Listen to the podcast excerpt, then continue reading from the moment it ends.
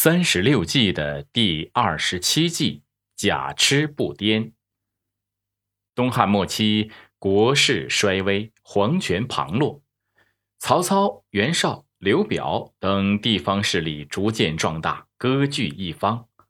曹操为了能够挟天子以令诸侯，把汉献帝接到许昌，在政治上高出其他割据势力一筹。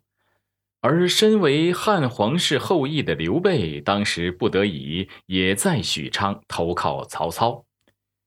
虽然刘备曾立志恢复汉室江山，可是当时刘备势力薄弱，无法和曹操等割据势力抗衡，所以刘备只好韬光养晦，天天在自己家后院种菜，以免遭到曹操的猜忌，惹来杀身之祸。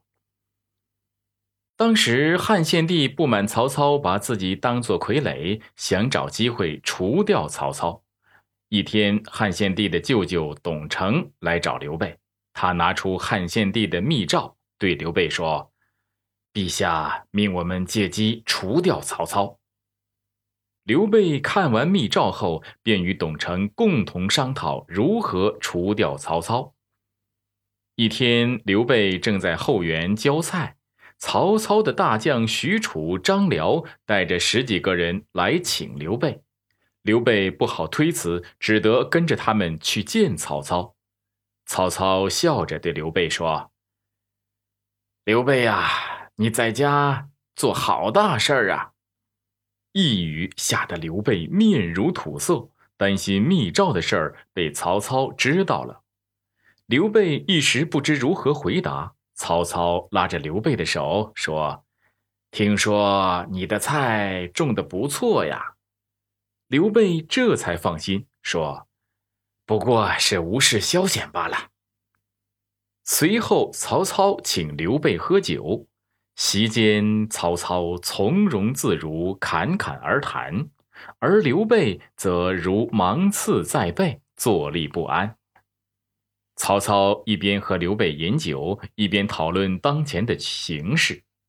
这时，曹操问刘备：“你说，当今世上谁是天下的英雄啊？”刘备无暇多想，便敷衍地列举了袁绍、刘表等割据一方的势力，同时也不忘对曹操夸赞了一番。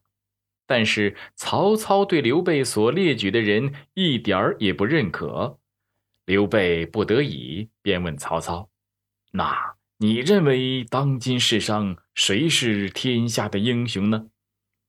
曹操用手指了指自己，然后又指了下刘备，说：“当今天下的英雄只有你我两人。”刘备听后大惊失色，吓得失手把筷子掉在地上。这时正巧外面响起了雷声，大雨倾盆而落。刘备趁机说：“哇！一听到雷声就吓成这样了，真是见笑了。”曹操见刘备受惊的样子，的确有些可笑，就不再怀疑刘备争雄天下之心了。刘备也因此保全了自己。假痴不呆这一计呢，是指为了麻痹对方，或者为了隐瞒自己的实力而假装笨拙，但是行动起来却又极其诡秘。这一计策的关键在于一个“假”字，就是在条件不利的情况下，暂时隐蔽自己的锋芒或者是才能，故意装作愚蠢呆痴。从而保存自己，伺机战胜对手。